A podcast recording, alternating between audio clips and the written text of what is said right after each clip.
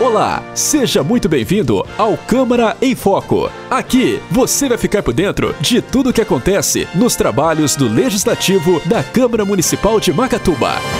A sessão legislativa do dia 21 de junho de 2021 teve como foco a solicitação da Câmara dos Vereadores as informações da investigação da inauguração do novo cemitério que ocorreu no final da gestão anterior. O primeiro vereador a subir a tribuna foi Antônio Severino, que solicitou melhorias na tubulação de águas pluviais que se inicia na Avenida Brasil, passa na Rua Uruguai e vai para a Rua Equador, no Parque Jardim Santa Rita. Os munícipes ali do, do Jardim Santa Rita, né, nos têm chamado, eu e o vereador Amadeu, para ver um defeito lá de uma tubulação gravíssima, né, que ou deve estar entupido, né, ou deve estar tudo com vazamento.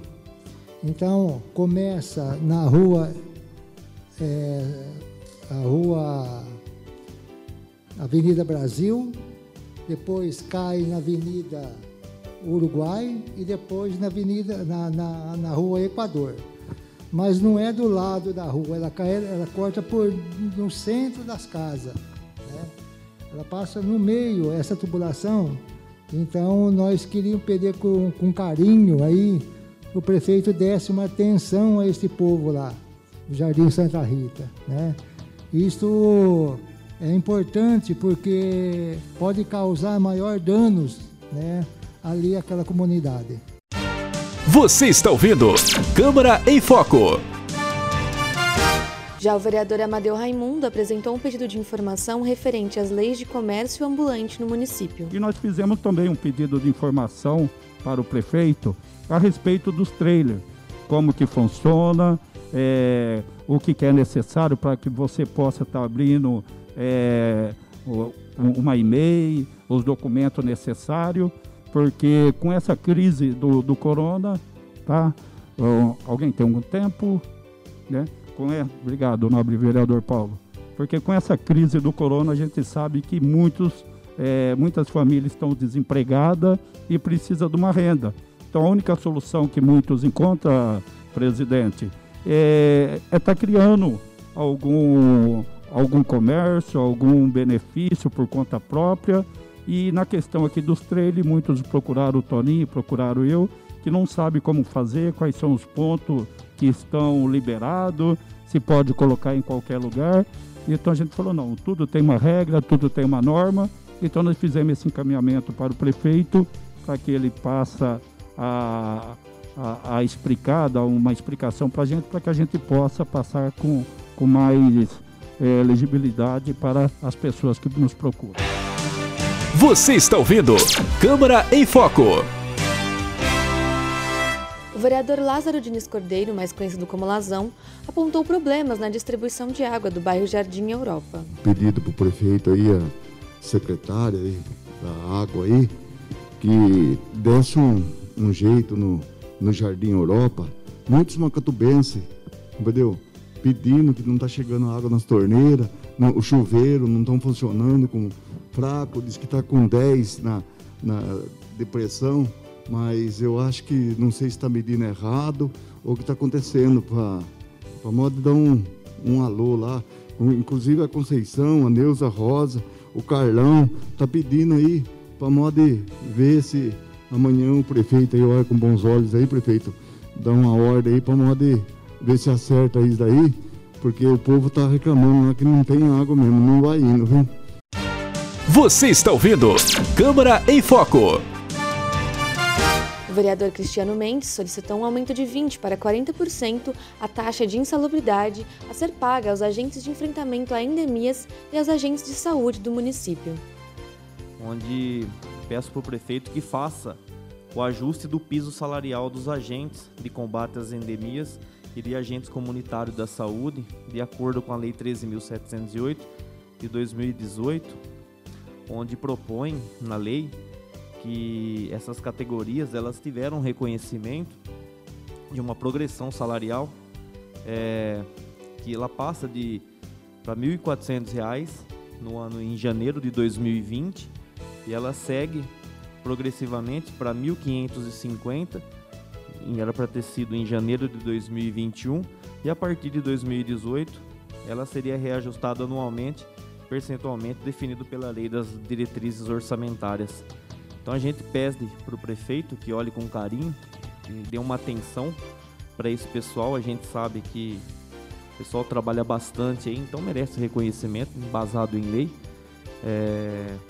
Então fica aí o nosso pedido e nosso apelo ao prefeito. Quero reforçar também aqui, nessa tribuna hoje, pedir também para o prefeito que olhe com, com os bons olhos a possibilidade de reajuste é, de 20% a 40% da insalubridade do pessoal da saúde, entendeu? Que hoje eles recebem 20% da insalubridade que releve isso para 40%.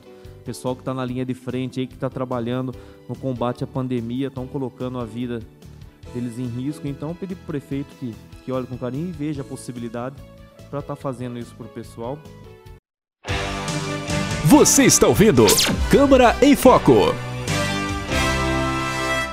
O vereador Leandro Fogaça utilizou seu tempo de palavra livre para parabenizar o Poder Executivo do município, através do prefeito Anderson Ferreira e a SEDURB, Secretaria de Infraestrutura, Desenvolvimento Urbano, Serviços e Zeladoria, através do secretário Armando Soares, bem como a ENOPS, pelo serviço realizado a fim de solucionar o problema de falta de pressão de água no Jardim Veneza 2.